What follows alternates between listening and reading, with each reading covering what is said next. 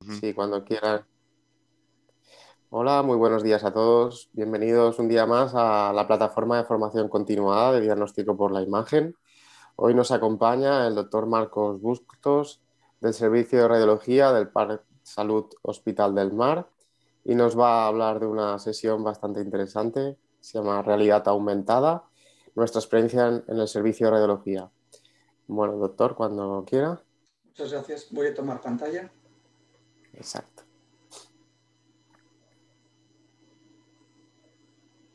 A ver si la coge aquí.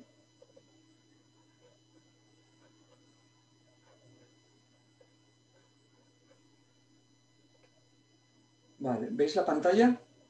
Sí, se Vale. ve.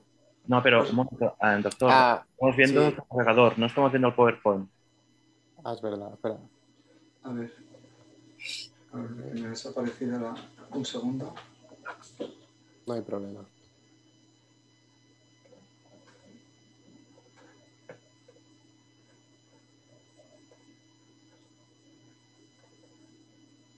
¿Ahora?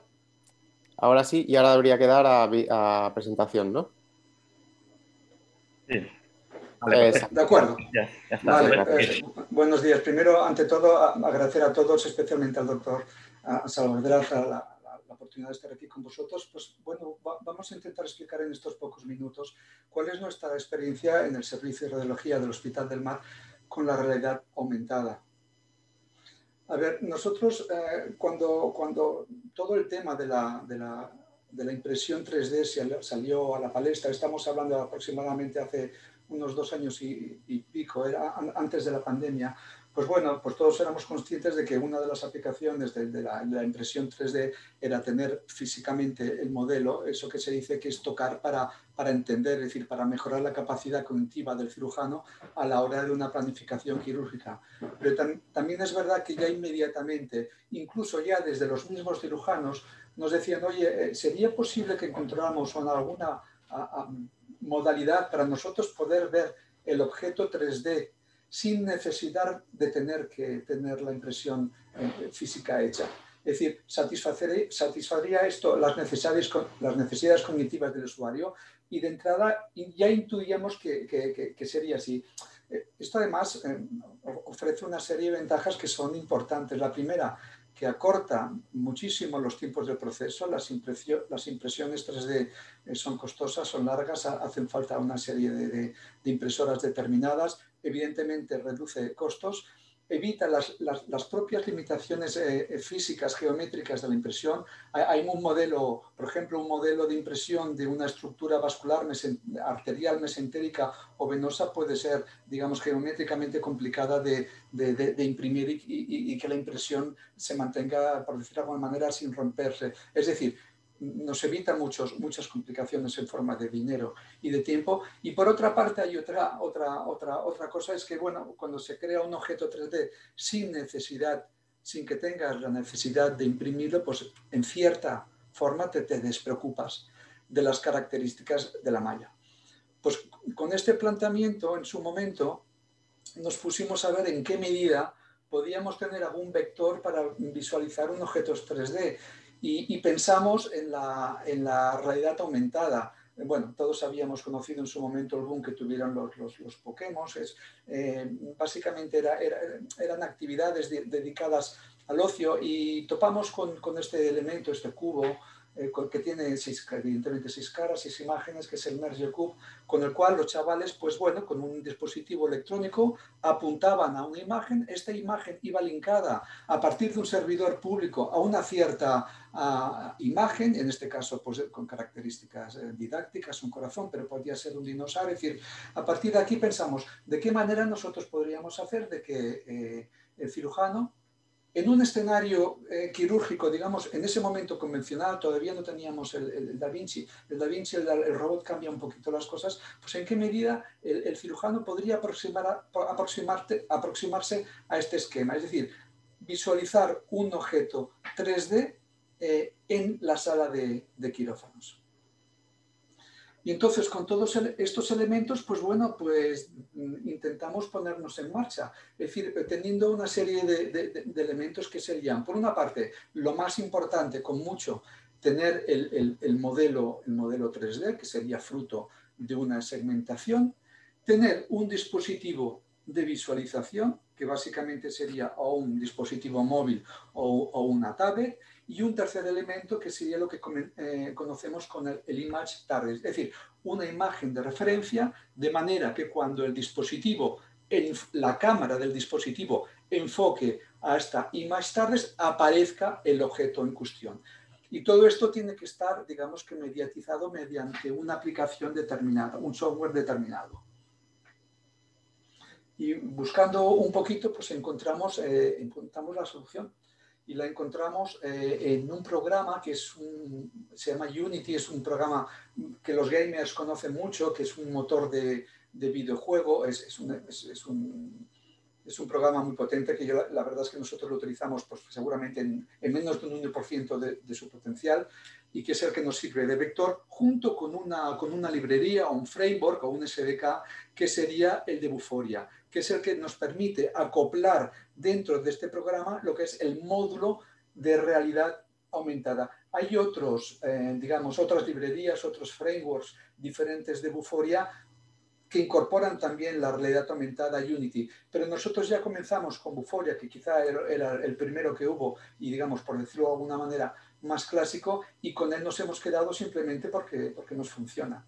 Eh, este programa tiene eh, dos características. La primera es que es de licencia libre, es decir, siempre que lo utilicemos con fines eh, no comerciales, el usuario no, no, no tiene que pagar por utilizarlo. Y luego otra cosa que nos parecía muy importante es que eh, el objeto 3D no está almacenado en una base pública. En el cubo que hemos visto antes, el, chaval cuando apuntaba a la más tardes tenía un objeto que estaba almacenado en una base pública.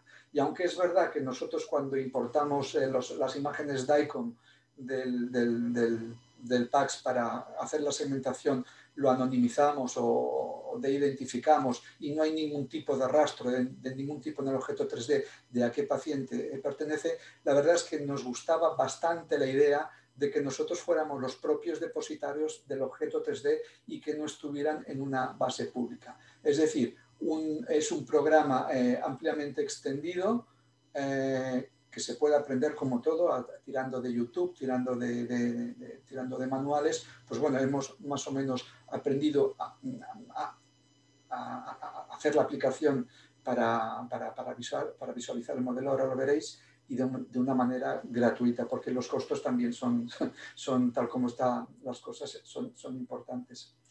Eh, respecto al SDK, el, el framework o librería de Buforia, es una librería a la que uno se puede, puede apuntar también gratuitamente y en el cual se pueden depositar una serie de imágenes, las que uno decida, que se convierten en las image tardes. Serán las, las imágenes de referencia a partir de las cuales cuando la cámara apunte a una de ellas aparecerá un objeto 3D determinado.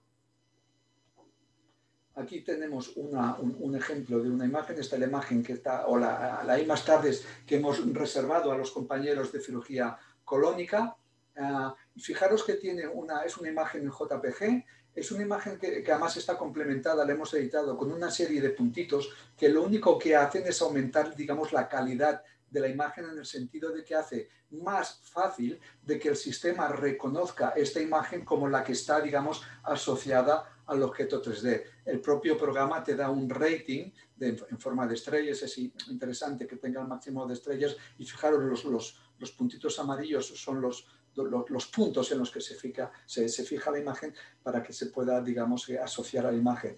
Eh, aquí la imagen que hemos puesto, y esto a veces me lo han preguntado, eh, esto es un TC, pero podría ser una foto de cualquier cosa, de un árbol, de un pato, de lo que queráis, porque algunos me preguntan, oye, esta imagen que estamos viendo del TC, ¿es la imagen del escáner que luego el, el cirujano? No, esta imagen puede ser cualquiera. Nosotros hemos puesto en este caso una imagen por TC, pero por poner una imagen radiológica, pero repito, el contenido de la imagen target en sí no es lo importante. Lo importante es simplemente que el sistema lo reconozca como una imagen de calidad para después poderlo asociar a la imagen. Entonces, una vez entramos en el, programa, esto sería una visión parcial del programa, tenemos, por una parte, nosotros podemos, eh, digamos, importar desde, desde, esta base de datos que hemos visto, base de fotos que hemos visto antes de, de Buforia, pues las ponemos en una especie de campo virtual. Entonces, importamos el objeto 3D ya previamente segmentado y entonces lo que hacemos es arrastrarlo a cada una de estas imágenes, cada una de estas imágenes se llama es el, elemento padre, pues lo, asociamos como elemento hijo, lo ponemos en, digamos, en una porción del espacio, en, este caso serían tres modelos diferentes, esto sería un riñón, este sería un, eje sentérico arterial y venoso, esto es lo mismo, son tres indicaciones diferentes que ahora veremos, de manera que cada I más tardes, a partir de este momento, quedará intrínsecamente ligada a esta imagen, de, manera que cuando el usuario abra la cámara y enfoque específicamente a esta imagen, pues le aparecerá este objeto 3D aquí una visión un poco más, más, más, más, detallada, hay que ponerlo a una cierta distancia porque hay que dar margen a, que el usuario con el móvil pueda ir girando, puede ir moviéndose con pequeños movimientos de muñeca para poder, para poder visualizar el objeto. Incluso se puede poner eh, en la misma posición respecto a la imagen que el cirujano tendrá al paciente en el campo quirúrgico. normalmente utilizamos la anteroposterior, pero podría estar perfectamente en posterior. Y también es importante tener un poco en cuenta las, las escalas, es decir, ajustar toda la escala de tamaño del programa a los tamaños reales y los tamaños reales de esta I más tarde, que es la que tiene el cirujano en la mano, son de aproximadamente unos 12, 12 por 12 centímetros. Tiene que ser una, un, elemento que sea fácil de, de, manejar en la mano del, del, cirujano y, y, que no le pese. Y ahora viene lo más importante. En el momento que nosotros hemos colocado el, objeto 3D asociado a su imagen, viene lo más, lo, más interesante, que es que simplemente de manera automática nosotros podemos generar un, un archivo con una extensión APK que no es más que una aplicación. Entonces esta aplicación será el vector que permitirá que se abra la aplicación en un dispositivo móvil. Entonces, Unity permite hacerlo en muchas plataformas, pero y tiene la plataforma de Android y tiene la plataforma eh, iOS para los usuarios, para los usuarios, los usuarios de iPhone.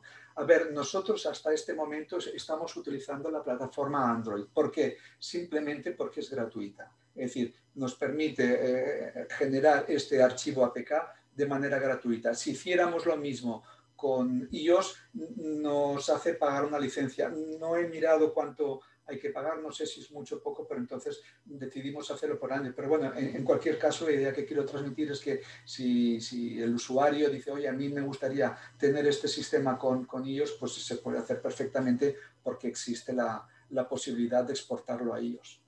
Una vez tenemos el archivo, el archivo APK eh, con extensión APK en disco, simplemente con un WhatsApp se puede enviar al destinatario, en este caso al cirujano, y el cirujano lo único que tiene que hacer es clicar este, este archivo y le aparecerá en su teléfono móvil, al igual que si estuviera en el, en el, Google Store, eh, una aplicación como otra cualquiera. Simplemente en este, en este caso nosotros damos un nombre a la, a, la aplicación, en este caso es Mesocolon porque iba dirigido a, a, a unos compañeros, los cirujanos de, de cirugía, pero bueno, nosotros podemos elegir el nombre. En todo caso, la idea que quiero transmitir es que simplemente en unos pocos segundos el, destinatario tiene su teléfono móvil en una aplicación como otra cualquiera. La abre y entonces se activa la cámara. Eh, un, par de consideraciones sobre las image target. Os he comentado que tiene un tamaño, las hemos mm, creado de un tamaño aproximadamente de 11 por 12 centímetros, que se manejen bien con la mano, que sean ligeras y las hemos hecho en, cartón pluma. Esto en cualquier work center te, la hacen además de manera muy barata y tenemos dos sets, un set para nosotros y otro set que tiene el cirujano, digamos, o en el quirófano o, en su casa. Y luego veremos por qué en su casa o en su despacho, porque es casi más interesante aún que en el, en el quirófano. Y son de cartón pluma porque son muy, son muy, son muy livianas. Habíamos intentado eh, crear eh, imastares que fueran, eh, que soportaran las condiciones de esterilización en quirófano para que hubiera un pool de ellas en quirófano de manera estéril y no hubiera que, que, que, que protegerlas quirúrgicamente. Y la verdad es que nos ha costado bastante porque los métodos de esterilización degradaban muchísimo las imágenes. De, de manera que de momento estamos, digamos, tirando con, con imágenes de cartón pluma, que sé que los cirujanos no les es ningún problema proteger con un plástico y utilizarlo como, como image target. Y un poco, la, la imagen que, que, veíamos antes, si nosotros eh, una vez abrimos la, la aplicación y enfocamos, le damos al vídeo, entonces, esto es lo que el, cirujano o nosotros podemos ver. Es decir, nosotros con pequeños movimientos de muñeca podemos visualizar más cerca o más lejos el, objeto 3D. De manera que, eh, ya os digo, que mejora de una manera importante la, digamos, la capacidad cognitiva del, del, del cirujano. Este fue, este vídeo que os voy a poner es el primer caso que hicimos. Estamos hablando de un esquema de de un esquema de quirófano tradicional. Esto era un poco antes de la pandemia. Fijaros que aquí, en vez de la esté en forma de lámina, la teníamos en forma de cubo. Aquí habíamos intentado remedar el, Merge Cube de manera que en, una de las caras tuviéramos el objeto 3D y en el resto de cara tuviéramos, digamos que frames, vídeos del escáner. Luego los cirujanos nos dijeron que realmente a ellos lo que les importaba era el objeto 3D, por eso pasamos a la lámina. Aquí un detalle, fijaros que el objeto 3D lo veis en, monocromo, no lo veis en colores. Aquí estábamos utilizando todavía, este fue el primer caso, eh, un archivo con extensión STL que no reconoce los colores. Después ya cambiamos el formato de archivo de manera que puede retener el color de las diferentes de las diferentes etiquetas. Repito, esto era un poco, esto era antes de la pandemia y esto era asociado a un, esquema de quirófano mm, tradicional. Pero el, digamos, el elemento más importante de todo y con mucho es la creación del objeto 3D. Aquí es donde se, gasta el, tiempo y el, costo del proceso hay, hay, muchos métodos de, o muchos programas para segmentar. Eh, a, nosotros, o al menos a, mí me gusta hacerlo, o normalmente lo hago, lo hago con, con, con, con Slicer 3D. Es un programa muy, versátil que importa el icon sin ningún problema, es muy potente y, lo, que hemos, lo que hicimos fue cambiar el formato de salida a OBJ simplemente para que mantuviera los, los, los colores. Aquí es, un objeto 3D de un, de un, árbol mesentérico arterial y venoso con sus respectivos colores, la vena, la arteria, y para que mantuviera, digamos, los, los colores, pues cambiamos al objeto, lo hace automáticamente y de manera, y de manera muy, muy fácil. Eh, respecto a a los grosores de cortes, lo que sí que, nos hemos dado cuenta es que grosores de corte de adquisición de 3 milímetros por encima, la verdad es que no quedan bien los, los, los, objetos, queda con mucho fenómeno de escalonamiento, de stepping. Yo no lo recomiendo y para nosotros quizá el, el, el corte de 2 milímetros es más que razonable para obtener un objeto de, de, este tipo. Pero también hay que tener cuidado que si, por ejemplo, utilizáramos secciones muy, muy finas, por ejemplo, de un milímetro, nos puede pasar una cosa. Eh, si las segmentaciones de hueso o, o, de, o, segmentaciones automáticas, la verdad es que quedarán muy bien, pero si hemos de utilizar el, el, pincel, es decir, si hemos de pintar manualmente alguna estructura y, por ejemplo, para las estructuras vasculares de muy pequeño tamaño, en los cuales los valores de intensidad se superponen entre vena y arteria y, en definitiva, es de hacer cosas manuales, son muchísimos cortes para pintar y es muy fácil, veremos un ejemplo, que quede este fenómeno de stepping. Es decir, la idea que transmitiría es que yo creo que con unas secciones de adquisición del escáner de 2 milímetros son más que razonables para obtener un, un, un, buen, objeto en 3D. Bueno, ¿y, ¿y, qué es lo que estamos haciendo?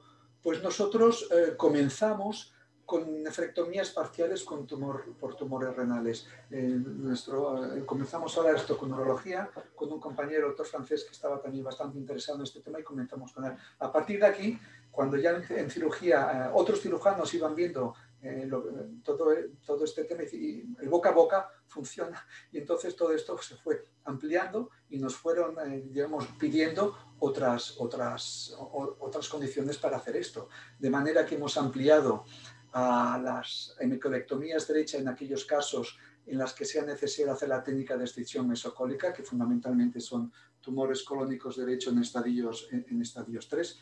Posteriormente, los cirujanos de biliar, viendo lo que hacían los compañeros de cirugía general con el colon, nos han pedido hacerlo y se está haciendo, de hecho, en los procedimientos de Whipple. Todo esto ya sea por vía abierta, ya sea por vía laparoscópica o ya sea por vía robótica. De aplicaciones de traumatología estamos haciendo el, pie de, eh, básicamente el pie de Charcot con una característica diferencial es que también que ellos, quieren no solamente el objeto 3D eh, virtual, eh, digamos, virtual, sino también la, impresión 3D y luego una serie de elementos misceláneos que ahora ah, os comentaré. Bueno, y la lista está creciendo, es decir, esto va, corriendo, los cirujanos van viendo que, a sus compañeros les va bien y poco a poco vamos aumentando las indicaciones. Tampoco nos interesa de que estas indicaciones nos vengan de golpe y sean, y sean, y sean muy largas, porque lo que tampoco nos interesa, eh, nos interesaría es morir de éxito. Es decir, repito, es un, es un, es un, trabajo que, que, cuesta bastante tiempo y, y, bien, en, el fondo también aumenta un poquito la, la, la presión. Aquí para que veáis unos cuantos ejemplos, por ejemplo, del primer caso, los tumores renales, ahí como empezamos, es una segmentación que está muy limitada en el espacio, donde básicamente nos, interesa un segmento bastante corto alrededor de, de, la, de, las venas renales y de las arterias renales. Aquí teníamos el tumor. El tumor aquí probablemente es lo menos lo que le interesa al cirujano saber dónde tiene que clampar. Y una característica interesante, bueno, con todos estos modelos es que una de las etiquetas, en este caso del riñón, se le puede quitar transparencia para que no oblitere la visualización de, las, de, las, de los elementos vasculares en el hilio. Y en este caso fue una, una, cirugía bastante compleja de un riñón en herradura que tenía en su margen posterior un tumor. Fijaros la complejidad del de, los, vasos, claro, es prácticamente imposible que el cirujano, eh, teniendo la visión del escáner en, 2D, que, pueda tener una, una, una visión cognitiva eh, de, los vasos como lo tiene con, con, el objeto. Poco después, estamos hablando justo los días antes de, la pandemia, los compañeros de cirugía eh, vinieron a decirnos que iban a, a, inaugurar una nueva técnica de excisión mesocólica muchas veces asistida por robot, y les era, les era crítico, crítico tener o saber cuál era la relación de la, de la vena, de la arteria eh, ileocólica en relación con la vena. Aproximadamente, aproximadamente en un 40% de los casos la arteria se sitúa por delante de la vena, en un 60% de los casos se sitúa por detrás. La variabilidad en la, en la conformación del tronco de Henle es, es, es, enorme y, nos, nos, comentaron que si podían tener un objeto impreso, una impresión 3D, digamos, estándar del, de, de, de, toda este, de esta área anatómico-quirúrgica. Y les, dije, les dijimos, ¿por qué no intentamos que lo veáis en formato de objetos 3D a ver cómo, cómo funciona. De hecho, es una, es una técnica que está muy estructurada, incluso desde el punto de vista del informe, de manera que hacemos un checklist para identificar los diferentes elementos vasculares, tanto la arteria mesentérica superior, la, la, media, la, la, disposición de la arteria ileocólica y siguiendo este checklist, pues bueno, nosotros generamos los objetos 3D, estos son dos pacientes diferentes, quizá desde, desde lejos pues, no, puedan parecer relativamente similares, pero si nos acercamos, aquí podemos ver cómo aquí la arteria ileocórdica pasa justo por delante de la vena, mientras en este caso pasa por detrás. Ellos a partir de este plano tienen que ir desecando a, superiormente hasta llegar al tronco de Henle y les es fundamental saber cuáles son las características de los vasos que se están encontrando, como en este caso una vena eh, cólica eh, derecha de, gran calibre, como la arteria, eh, una arteria cólica derecha también que pasa a este nivel. Es decir, ellos lo que hacen es saber de antemano qué es lo que se van a encontrar si hacemos una correlación, el, otro día me pasaban estas imágenes los, los, cirujanos, una vez ellos levantan el paquete intestinal se encuentran con esta especie de, zona triangular y esta especie de impronta, ellos saben que aquí detrás está normalmente la vena mesentérica superior. Lo que no saben ellos es cuando abran esto, a priori, si no tuvieran el modelo 3D, qué es lo que se van a encontrar, si primero la vena o primero la arteria. Una vez abierta, ellos me aseguran, yo no lo sé reconocer, eh, que esto es la arteria lo que quiero deciros con esto es que este mapa, ah, digamos, muscular del objeto 3D, a ellos les es fundamental para, para no tener sorpresas y evitar en la medida de lo posible incidentes, incidentes en forma de sangrado. Los compañeros de patobiliar vieron que estaban haciendo esto y nos dijeron que, oye, ¿por qué no aplicamos esto? Nos ayudáis a hacer los objetos 3D en la intervención de Whipple, que básicamente es una segmentación relativamente similar, pero aquí dando más importancia sobre todo a la configuración, que es muy variable, como sabéis, del tronco celíaco. Aquí añadimos alguna etiqueta, como es, aquí vemos el, el coledo computado. Cuando se reconoce, incluso segmentamos el tumor. Y fijaros en esta imagen, lo que os decía antes de los grosores de corte fijaros, aquí la vena, fijaros cuánto stepping hay. Me parece que está como muy escalonado, a diferencia de la, de la, de la aorta y el tronco celíaca, que ha quedado muy regular, muy lisito, muy, muy bien. Este, el grosor de corte de esta adquisición era de un milímetro, no era de tres ni demás, era de uno. Es decir, era un corte muy fino. Lo que pasa es que lo hicimos a partir de una, de una fase arterial tardía, de manera que teníamos el árbol vascular arterial perfectamente definido y con un, trabajando con umbrales nos, se nos alimentaba perfectamente, pero el árbol, digamos, venoso lo tuvimos que hacer a pincel. Y cuando haces a pincel muchísimos cortes, pues bueno, siempre hay pequeñas imperfecciones que hacen de que la imagen pueda quedar un poquito, digamos, eh, escalonado. La verdad es que desde el punto de vista de, de, de, trabajo para ellos esto no les representa ningún problema. Pero lo que os decía, que quizá en nuestra experiencia un grosor de corte de 2 milímetros es más que razonable.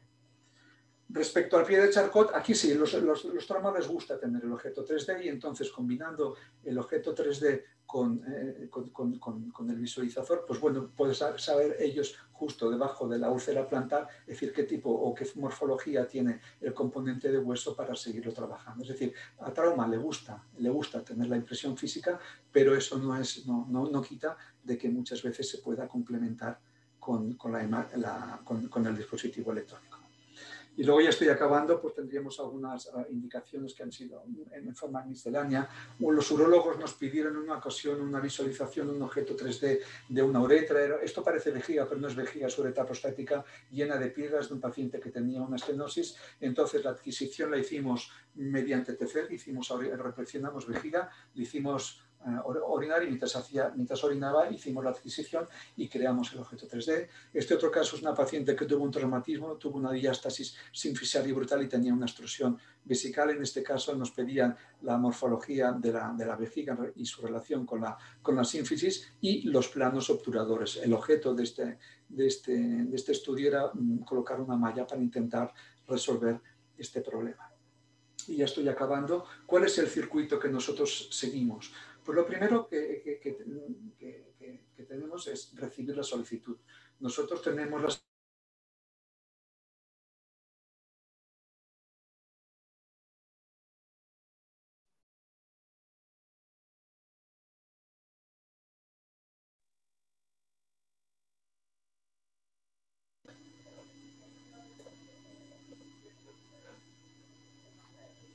¿Se oye? Ahora, sí, ahora sí. Disculpad, he tocado un botón que no debía.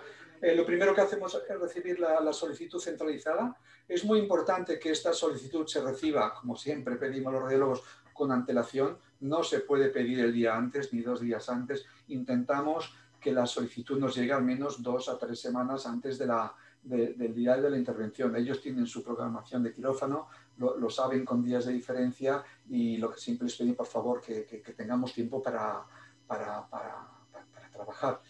Fundamental reunirnos con el cirujano solicitante para saber exactamente cuáles son las estructuras que ellos necesitan, porque si no es muy fácil que nos podamos perder y empezar a segmentar cosas que no son necesarias y digamos de alguna manera perder tiempo. Por tanto, cuanto mejor sepamos nosotros exactamente qué área anatómica quiere el cirujano, que sea lo más pequeña posible y con los menores elementos posibles, hará que la segmentación sea muchísimo, primero, mucho más informativa y muchísimo más rápida.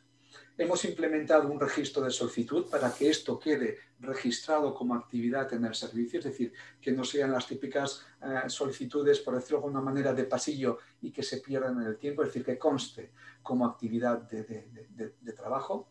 Una vez sabemos lo que quiere el paciente, nos vamos al estudio diagnóstico y valoramos si es adecuado.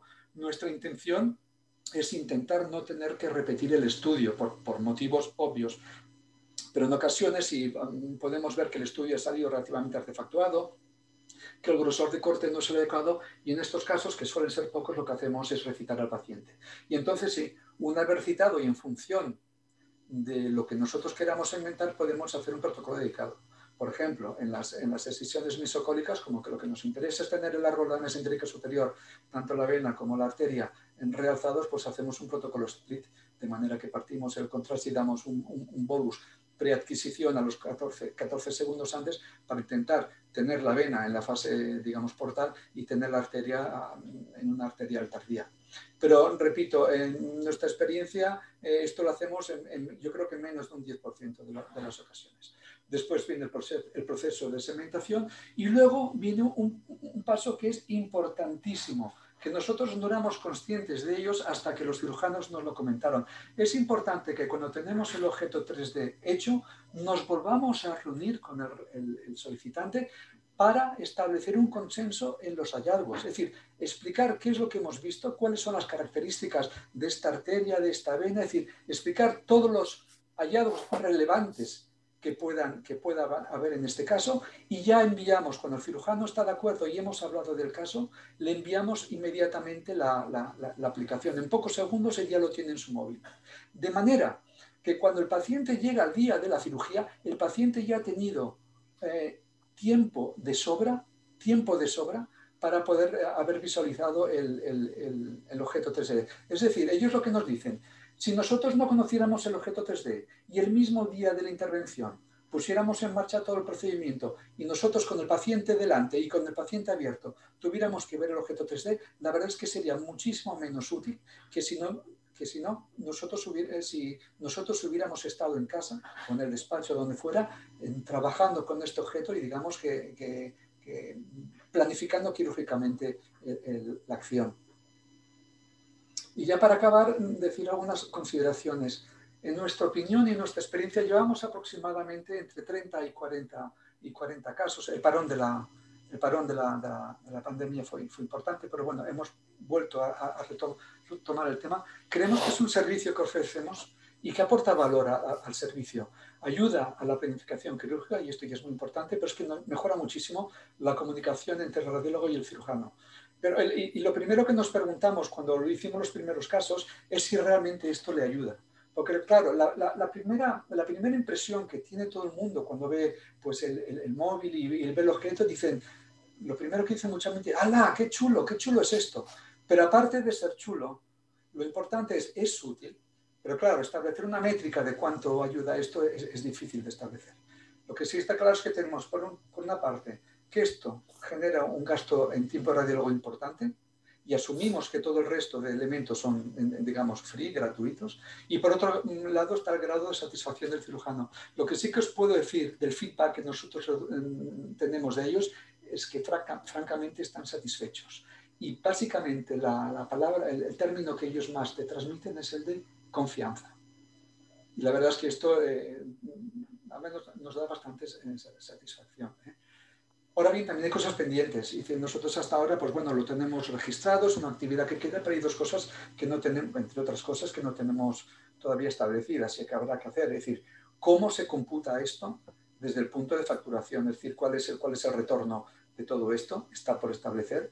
Y la otra, hasta ahora todos los objetos 3D que estamos generando los estamos guardando en un disco duro no hemos encontrado todavía, nos hemos de poner mm, cuál es la, forma, la manera de intentar integrar que este objeto 3D, que no deja de ser un elemento diagnóstico valioso, quede integrado en la historia clínica o en el PAX del paciente. Y en fin, esta sería un poco la, la, experiencia que nosotros tenemos con todo este tema. Espero que haya sido de vuestro, de, de vuestro interés. Muchísimas gracias.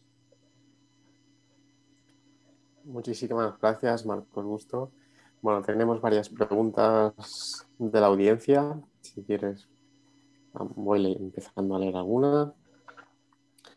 El doctor Salva Pedraza le pregunta, ¿tenéis establecido en la cartera de servicios la petición de apoyo para planificación con realidad aumentada? Sí, la tenemos incorporada, incorporada en la cartera de servicios. Es una petición, eh, digamos, de estándar como otro cualquiera y, queda registrada. Lo que no, como decía, lo que no tenemos establecido es la cómo se va a facturar esto. Todavía, todavía está por, por definir, pero está incorporada en la cartera de servicios. Vale, son pequeñas preguntas que va haciendo Pedraza. Dice, ¿qué número de casos habéis realizado? Hasta ahora, hasta el momento llevamos, creo que son 33 casos. El primero lo comenzamos unos meses antes de la pandemia, tuvimos el parón de la, de la pandemia y desde que, bueno, que, volvimos un poco a la actividad normal, eh, está empezando. Lo, que sí que hay una cosa que, es importante, una vez se inicia la aplicación, todos los casos que han habido, en general, si no hay ningún problema importante, han solicitado la, han solicitado la, la exploración. No han dejado de hacerlo. Perfecto. Otra pregunta. Eh, del doctor Pedraza, ¿tenéis tiempo de radio liberado para que realice esta actividad? No, no, no. Eh, la, mayor parte de estas, de estas segmentaciones las, las, estoy, ah, ah, ah, las estoy haciendo yo, las está haciendo el doctor em, eh, Iván García Duitama de, de, traumatología. No lo he comentado, pero también el doctor Zucarino está haciendo mucha segmentación, pero esto lo dirá mucho mejor eh, no era que yo. Está trabajando más con elementos físicos con los compañeros de, de San John de Deu, pero bueno, no, hay, no, no está entregado un poco en el flujo de trabajo, pero no, hay no se ha establecido todavía esta compartimentalización. Quedan cosas pendientes, evidentemente, porque si esto crece, eh, uno de los problemas que podemos tener es morir de, entre comillas, morir de, de éxito, por de alguna manera, y tenemos que tenerlo en cuenta. Es un tema pendiente. Gracias. Otra pregunta al doctor Peraza dice, ¿cuánto tiempo se necesita para superar la curva de aprendizaje? Es muy corto. Es muy, corto. Es decir, la clave es segmentar. Es decir, una vez, es decir, si se, si si se se, tiene traza segmentando, el, 99, el 98% de todo esto es una adecuada segmentación. A partir de aquí, colocar el objeto 3D en Unity. En Unity tiene que ser, bueno, en, una sesión de media mañana se puede adaptar el Unity para la ley aumentada, es colocar el archivo y el proceso entre que se genera el APK hasta que llega al móvil del destinatario pueden pasar a lo mejor cinco minutos. El grueso, el grueso de este asunto está en la segmentación. Muchas gracias. Otra pregunta del doctor Pedraza dice, ¿existen unas guidelines internacionales basadas en medicina, en la evidencia sobre la utilización 3D en medicina? Sobre este, lo desconozco, sobre este, sobre eh, en impresión estoy seguro que sí, eh, sobre el tema de la realidad aumentada eh, lo desconozco, no sabría decirlo. Vale, perfecto. Otra pregunta de Peraza dice, ¿existen registros nacionales e internacionales prospectivos que recogen la experiencia de la visualización 3D en medicina? Eh, si, hablamos de realidad eh, en impresión, eso que seguramente Pep lo, sabrá muchísimo mejor que yo. A mí, en, temas de realidad aumentada, a mí no me consta. No lo sé. también es verdad que tampoco lo he buscado activamente. Otra pregunta, doctor Peraza, es si existen complicaciones o efectos adversos del uso de la realidad aumentada. Este, este, este, era uno de los temas que más me preocupaba. Es decir, muchas veces cuando estamos con el cirujano les dijo, ojo, que este, este objeto 3D que, hemos creado no es un TomTom, no es un mapa de Google, de Google Maps. Es decir, no tenemos la garantía de que cada uno de estos vasos que están aquí eh, en el objeto expresen la realidad, porque hay, hay una labor de interpretación. Es decir, en el momento que uno tiene que pintar manualmente un vaso y decir, esto yo creo que es una rama de la vena, hay una interpretación. Es decir, puede pasar de que el objeto 3D, bueno, y de hecho es seguro que pasa, que hay un sesgo, de que no exprese exactamente cuál es la anatomía real. Esto viene mediatizado, por tanto, por adquisición y sobre todo por la interpretación de la, del 3D. Hasta ahora, por suerte, no hemos tenido ningún incidente que algún cirujano nos diga, oye, donde tú me decías que había un vaso ahí no había, o donde me decías que no había nada, había un vaso y hemos tenido un sangrado. Hasta ahora a mí no me consta ningún efecto adverso asociado a una mala interpretación del objeto 3D. Pero también es verdad que, hay que intentar ser muy cuidadoso a la hora de segmentar básicamente los planos vasculares, sobre todo aquellos que no aparecen de manera automática en una segmentación por umbrales. Muchas gracias, Marcos. Tenemos otra pregunta, doctor Pedraza. ¿Tú crees que los algoritmos de inteligencia artificial podrían ayudar a la visualización 3D en realidad aumentada? Bueno, las redes UNEL, hay, métodos para segmentar automáticamente, por, supuesto. están, bastante, están mucho más vinculados a la, radiónica para obtener los, los, fichos de manera automática. Y bueno, segmentar de manera automática en hueso es, es, bastante fácil. Segmentar de manera automática aquellos elementos que tengan valores de densidad muy, es fácil. Ahora bien, por ejemplo, para tener, segmentar automáticamente un hígado, pues tenías que tener, meter en el sistema para entrenar una serie de al menos centenares de hígados segmentados y entonces pasarlos a la red que son bastante efectivas. Ahora bien, hay un trabajo previo de segmentación que tienes que hacer sobre una N bastante alta y esto lo que representa en coste de tiempo es enorme, pero se está haciendo pero es la, segmentación o la segmentación por instancias. Hay, hay, muchas técnicas, las clásicas en medicina se, han utilizado, es la, red de SUNET, pero sobre todo que yo sepa están más vinculadas a la segmentación de cara a la extracción de elementos radiónicos. Pero en principio tampoco, tampoco habría teóricamente ningún inconveniente para hacerlo, para hacer segmentación. Pero insisto, hay que cebar el sistema para entrenamiento con muchísimas segmentaciones previas y el costo en forma de tiempo, sobre todo cuando las densidades son blandas y donde hay mucha superposición de, estructuras, puede ser costosísimo tener un buen dataset. Muchas gracias, Marcos. Tenemos otra pregunta, doctor Pedraza. Dice, ¿cuáles son los principales retos durante los próximos años de la visualización 3D en realidad aumentada? Bueno, eh, yo creo que hay dos. El primero, eh, habrá una evolución seguro en la forma de visualización. La, realidad aumentada no es más que un vector de visualización. Os decía antes que, incluso hay cirujanos que dicen, oye, mira, si yo estoy con el, con el, con el robot, estoy con la consola, con el Da Vinci bastante liberado, digamos, de movimientos y tengo un buen ordenador al lado, simplemente con un buen visor 3D yo tengo suficiente. Es decir, no necesito la realidad aumentada.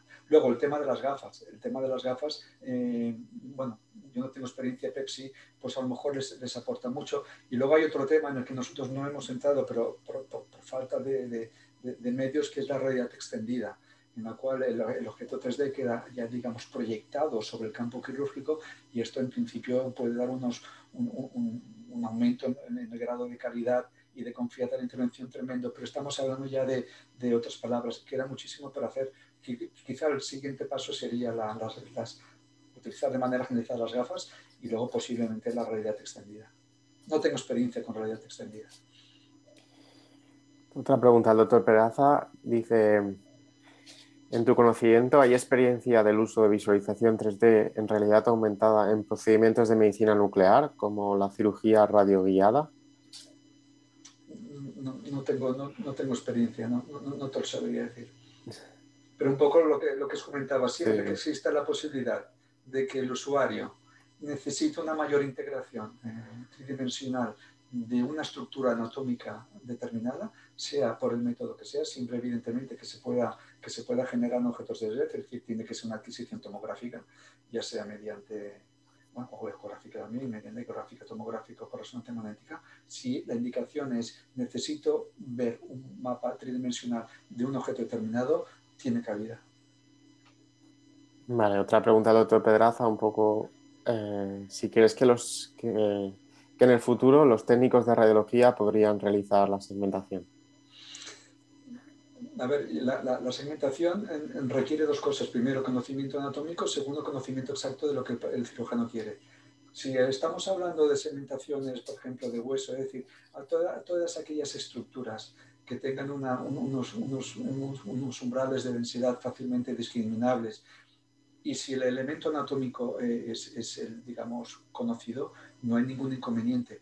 Ahora bien, también digo que, por ejemplo, para hacer una, una segmentación de una excisión mesocólica hay que conocer por dónde va la arteria cólica media, hay que saber las variabilidades en las, en las configuraciones del tronco de Henle, es decir, hace falta al menos ese técnico, el que fuera, o esa persona que tiene que hacer la segmentación, tendría que conocer dos elementos, exactamente qué es lo que el cirujano quiere y dos, conocer muy bien la anatomía. Perfecto. Otra pregunta, doctor Pedraza. Dice, en el caso de cirugía con robot Da Vinci, ¿sería recomendable la visualización 3D con realidad aumentada? Se puede hacer, pero no es necesaria. Es decir, Eh, y, de, hecho en el hospital estamos intentando uh, sustituir, cuando es por Da Vinci, en el Da Vinci, ¿qué pasa? Que el, cirujano efector está al lado de una consola, tiene libertad de movimientos y puede tener justo a su lado una pantalla, una pantalla de ordenador eh, enorme. Por lo tanto, no le hace falta todo este dispositivo que nosotros hemos visto. Basta que tenga un buen visor 3D, por ejemplo, Windows tiene muy buen visor 3D y con esto sería suficiente. Es decir, la realidad aumentada no es más que un vector de visualización que estaba adaptado inicialmente a un esquema quirúrgico tradicional. Con el, da Vinci, con el robot, con el Da Vinci, todo esto cambia. Porque el cirujano, repito, está más liberado y puede tener a su lado un monitor de, 30 pulgadas con un, con un objeto 3D enorme que pueda movilizar con el ratón y para eso realmente no necesita realidad aumentada. De hecho, nosotros estamos viendo un tránsito un tránsito hacia esto. hay cirujanos que nos dicen, oye, mira, con que me mandes el objeto 3D yo ya tengo bastante. Lo que entonces hace falta un buen visor 3D. Muchas gracias, Marcos. Tenemos otra pregunta del doctor Carlos Alexander. Le pregunta, ¿cuánto tiempo del trabajo asistencial consume esta técnica al del trabajo asistencial rutinario del radiólogo? Mira, en mi experiencia con las indicaciones que tenemos de media, de media, media aproximada, entre que te hacen la solicitud, te reúnes con ellos, tienes que hacer, mm, yo diría que aproximadamente como mínimo hora, hora y media, mínimo. Muchas gracias. El doctor Luis Domínguez le, dice magnífica presentación y el doctor Pineda le pregunta, ¿tenéis experiencia en visualización de modelos 3D en formato PDF directamente en un PC estándar? Eh, lo, conocemos, lo, conocemos. De hecho, en esto eh, lo, podría comentar mucho mejor que yo. Creo que el, creo que el, visor de, del portal de, Philips creo que tiene la capacidad de integrar el, PDF en el, objeto 3D en PDF y movilizarlo. lo conocemos, eh, hay algún compañero que lo ha utilizado, nosotros no, no, lo tenemos implementado porque básicamente es, segmentamos con, con Slicer 3D, pero existe esta, y además es interesantísima, de, incluso de cara, de, cara, de, cara al informe radiológico, si se puede incorporar el objeto 3D y desde el mismo ordenador rotándolo se puede en el mismo PDF rotar, eh, es una opción, la verdad es que formidable. Y creo que, eh, corrígeme si, si, no estoy equivocado, que creo que el, el, el portal de Philips lo, lo, lo tiene incorporado le, eh, un poco en, esa pregunta, doctor Pineda dice que, bueno, si eso podría ser aplicable sin necesidad de un dispositivo móvil. Supongo que, sí, ¿no? sí, eh, es lo que digo. Es lo que digo. Eh, los tiempos, van cambiando las formas de, relación en, el quirófano y, sí, está habiendo una transición. A lo mejor con las gafas se, volvemos a, se, o se vuelve a, a mejorar esto, pero la verdad es que básicamente es que al final lo que se necesita es ver de alguna manera la más cómoda posible y la más eficiente y barata en, un objeto 3D. Y la realidad aumentada no es más que una de las múltiples posibilidades de ver un objeto 3D.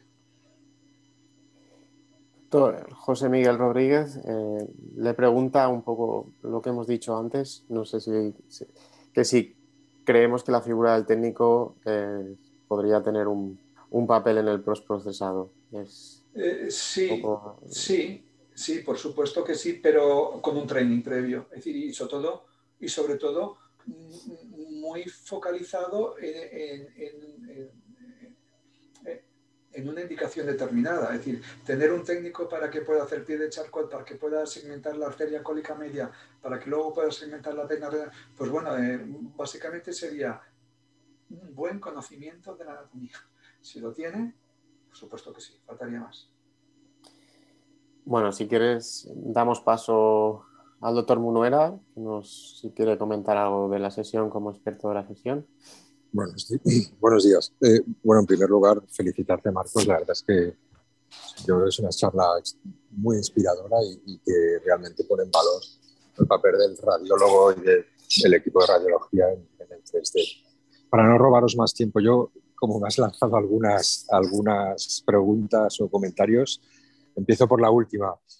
El tema del PDF que, comentaba Víctor es muy interesante. Eh, una de las ventajas, además de usar PDF 3D, es que um, puedes anotarlo y por tanto puedes crear anotaciones que, pueden ser comentarios de interlocución entre el radiólogo y el, cirujano. Por tanto, es un formato muy interesante de, archivo y de presentación del, del, objeto 3D. Luego yo creo que hay, había otra cosa que también has, has, comentado que era, que era interesante, es que RSNA tiene un, un Special Group of Interest en 3D y allí han, están enfocándose en dos grandes aspectos. ¿no? Por un lado, tener un registro.